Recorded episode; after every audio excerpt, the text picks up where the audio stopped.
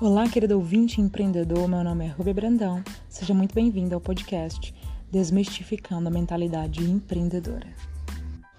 No nosso encontro inaugural de ontem, 7 de fevereiro, nós falamos um pouco acerca do objetivo geral desse podcast, que seria então discutir a construção de uma mentalidade empreendedora e a ideia de que é justamente essa mentalidade que forma a base para nossa tomada de decisão e ações dentro do nosso negócio. Logo, a compreensão de como essa mentalidade se constrói, se desenvolve e impacta o nosso negócio nos ajudaria a ter melhores resultados. Mas hoje eu gostaria mesmo era de falar um pouco sobre quais são os tipos de mentalidade e como nós descobrimos isso e como nós chegamos até esse ponto. Primeiro que, obviamente, eu tô aqui me inspirando pra caramba no Robert Kiyosaki, um autor incrível, um cara que escreveu vários livros que se tornaram best-sellers, como O Pai Rico, Pai Pobre, O Negócio do Século XXI, Nós Queremos Que Você Fique Rico, que é uma parceria com o Donald Trump.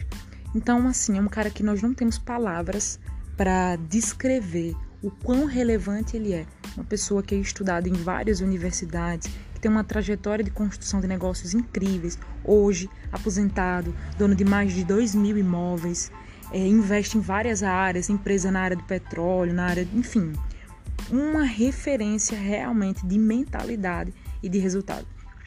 E é com base nos né, ensinamentos do Robert Kiyosaki sobre o que é a, a postura empreendedora, o que é ser um empreendedor, como pensa o empreendedor, que a gente vai construir os nossos encontros, os nossos próximos encontros. Primeiro de tudo, né, eu acho que a gente tem que voltar ao início, né? Como nós éramos.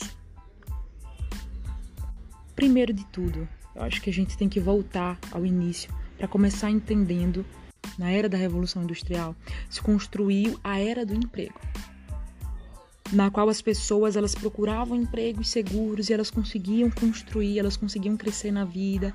E uma pessoa que começava em um emprego geralmente se aposentava nesse emprego e tinha vários vários direitos trabalhistas, conseguia uma certa liberdade financeira. E era incrível, né? Você pode até tirar pelo fato de que antes apenas os pais trabalhavam. Não que eu esteja aqui lutando contra a causa das mulheres, a qual eu acho muito importante, mas o que eu estou tentando dizer era que apenas um, uma pessoa da família precisava trabalhar para sustentar a sua família. E hoje precisa trabalhar o pai, a mãe, às vezes o filho mais velho. E isso é preocupante. E na realidade só nos mostra que é, a era do emprego ela acabou, como Robert Kiyosaki coloca em um negócio do século 21. Né? Então esse declínio do emprego remunerado na verdade, ele já vem acontecendo há alguns anos, de quebras econômicas que o mundo vem sofrendo. Mas só para deixar claro, foi o principal estilo de entrada de dinheiro na família, nas famílias, né?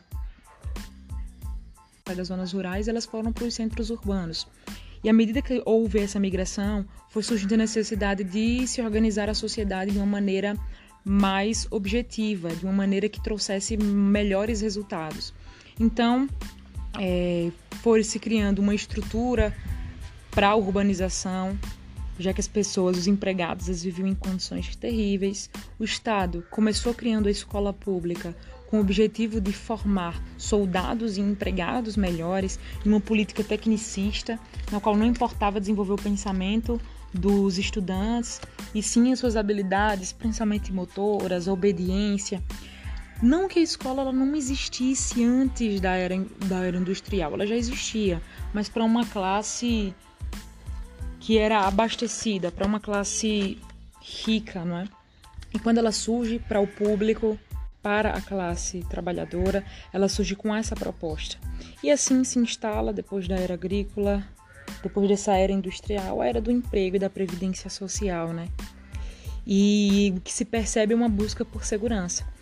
Entretanto, hoje nós não estamos mais nessa área do emprego seguro. Nós percebemos que muitas pessoas, quando há cortes, funcionários de 15, 20 anos sendo cortados, vistos como gastos, não há mais essa independência financeira dos jovens. Os jovens eles continuam trabalhando, mas eles também continuam na casa dos pais. Muitas pessoas estão saindo das escolas e das universidades sem oportunidade de emprego garantida As coisas mudaram, né? É isso que acontece. As coisas mudaram. Nós estamos agora na era da informação. O que eu preciso que você entenda com tudo isso é que as coisas elas não estão acabadas. Não é porque nós não estamos mais na era do emprego seguro, estamos vendo o declínio disso, desse pensamento, que as coisas acabaram, na verdade não. O Robert ele sempre nos mostra que existe uma visão, existe algo que nós podemos fazer para nós conseguirmos tomar o controle da nossa vida, o controle da, do fluxo de caixa da nossa vida. E nós podemos tomar esse controle justamente com uma visão, empreendedora, de fazer acontecer, de controlar a nossa vida. E isso é algo que nós vamos discutir aqui, né?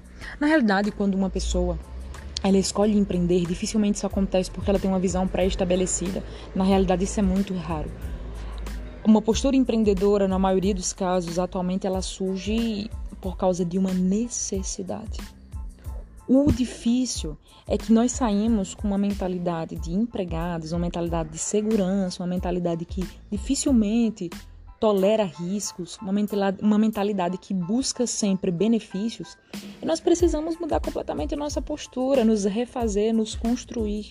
E isso é extremamente difícil, porque nós estamos mexendo em valores que são essenciais, que foram construídos desde muito pequeno e que já na nossa vida adulta são inerentes a nós. E isso é muito difícil. É por isso que muitas pessoas, apesar de já terem vontade prévia de empreender, quando elas começam a construir o seu negócio, elas encontram tantas dificuldades que a maioria das empresas fale nos seus primeiros cinco anos de vida. Imagina você, uma pessoa que trabalha em uma empresa como funcionário, chega, bate o ponto, trabalha, quando volta para casa, depois de uma jornada, extensa. Não tem mais preocupações com o que está acontecendo com aquela empresa, com a vida daquela empresa. Você fez o que você precisava fazer, produziu o que você precisava produzir para estar no posto onde você está, e agora você pode voltar tranquilamente para casa. Mas o dono do negócio, ele é praticamente indissociável do negócio, principalmente no início, né, do negócio. Ele é indissociável no sentido de que existe sempre uma ligação mental entre aquela empresa e o dono. O dono sempre está buscando formas de fazer algo acontecer dentro do negócio. O negócio se torna praticamente o bebê do dono. Então, vendo assim, até quando o expediente acaba para o dono, ele continua conectado àquela empresa. Imagina você lidar com crises, imagina você lidar com cobranças, imagina você lidar com expectativa de rendimento, de performance, desempenho e essas expectativas não serem correspondentes ao fim de um período avaliativo. Como você lidar com isso? Você é funcionário, você precisa lidar com a sua com seu próprio desempenho. Mas quando você se torna gerente ou dono de um negócio, você precisa lidar com o desempenho de vários fatores e muitos deles não são relacionados a você eu diria, o fator principal quando você começa a fazer essa transição de mentalidade, eu diria que é a cobrança mental. A cobrança que você tem com relação ao seu desempenho, com seus ganhos, a expectativa, tudo isso acaba mexendo um pouco com você. E dificilmente você sai de uma mentalidade de empregado para uma mentalidade de dono de empresa. Geralmente você sai de empregado para autônomo. As coisas no início do teu negócio, elas começam a depender de você, do teu desempenho, da tua energia. E muitas vezes você é sugado e você não consegue se recarregar. Já passou por um momento em que você estava num pique, numa força extrema, e logo depois você estava completamente desmotivado, pensando que se o seu negócio realmente dependesse de você, seu negócio não iria para frente e de fato não vai? Bom, eu já passei por isso. Quando a gente sai do quadrante de empregado para o quadrante de autônomo, na realidade o que a gente quer é liberdade financeira. Nós oferecemos o máximo possível de horas para que futuramente nenhuma hora nossa seja cobrada. Nós damos o máximo para o nosso negócio para que futuramente o nosso negócio nos dê o máximo. Isso é um investimento. Na realidade, você está trocando o seu tempo e a sua energia por uma recompensa futura. O problema é que isso acontece de, pra, para o autônomo, isso acontece de maneira mais intensa do que para o empregado. Digamos que o empregado ele oferta 8 horas do seu dia para um negócio do seu patrão. Enquanto que o dono de um negócio autônomo, um autônomo, ele oferece 16 horas do seu dia. Com, com o intuito, claro, de futuramente não ter que oferecer mais nenhuma hora, de futuramente fazer o seu negócio e tornar independente dele. Entretanto, você precisa saber conduzir para que você não esteja sempre como autônomo. O que eu quero dizer é o seguinte: uma pessoa que sai do quadrante E para o quadrante D, ela precisa passar por um momento de transição se ela não tiver um valor altíssimo para investir no negócio dela. Então ela investe ali as horas dela, ela investe a força de trabalho, a energia, as ideias, ela faz um investimento bem mais completo do que o investimento do empregado. Mas o que eu preciso te dizer é o seguinte: isto é algo temporário. Esse investimento ele não será um investimento permanente. E é necessário que você tenha paciência e consciência desse processo para você poder conduzi-lo de uma maneira em que o seu negócio se torne independente de você o mais rápido possível. E como é que isso acontece? Bom, eu, por exemplo, trabalho com marketing de relacionamento. No episódio, nós vamos falar com uma pessoa extremamente relevante para a nossa construção de pensamento aqui com esse podcast. Eu estou muito feliz em poder trazê-lo a vocês no nosso próximo encontro. E eu não vou falar muito não para fazer aquela surpresa. Então acompanhe os próximos episódios, que mais encontros como esse possam acontecer. Um beijão, tchau, tchau, até o próximo. O que, que acontece com o negócio dentro desse modelo? Bem, no primeiro momento é só você. Você pode ser um consumidor, um revendedor, e então você começa a construir uma equipe. A questão é que a sua equipe é completamente dependente de você, assim como um negócio nos seus anos iniciais. É um negócio que é completamente dependente de você, é um negócio que vai demorar para lhe dar algum resultado financeiro. Você precisa ter paciência. É interessante que você tenha até outras fontes de renda para que você não se torne impaciente com relação ao teu negócio. E você precisa dar o quê? Um tempo de maturação.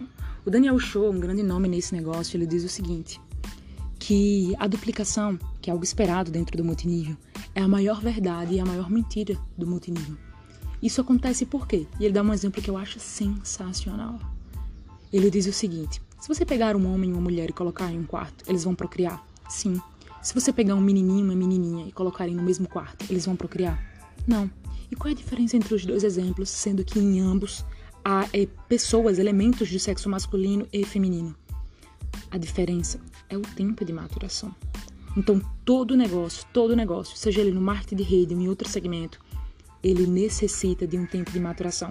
E é durante esse tempo de maturação que o empregado que agora está tentando construir o seu próprio negócio se torna autônomo. A questão é como podemos fazer, Rúbia, para não ficarmos para sempre como autônomos? Como nós podemos fazer para tornar o nosso negócio independente? Existem algumas ações necessárias, existe um tempo necessário para isso acontecer. E é nesse momento em que a maioria dos empreendedores se perdem. De repente, eles não conseguem mais tirar férias porque estão, estão autônomos. Olha só, não são, estão autônomos. Não conseguem tirar férias. A família chama eles de loucos. Diz que era melhor eh, quando eles tinham um emprego porque eles tinham mais liberdade. É tanta coisa que acontece. Até mesmo a nossa mentalidade tentando sabotar. Ah, eu sou o melhor da minha equipe. Eu tenho que ser o melhor da minha equipe. Se eu quero algo bem feito, eu mesmo tenho que fazer. Enfim, ego, tanta coisa. E qual é a grande dica que eu dou? É nesse momento que você precisa construir uma mentalidade empreendedora no quadrante D. Se você quiser que o seu negócio permaneça. Só que essa construção, ela é um processo.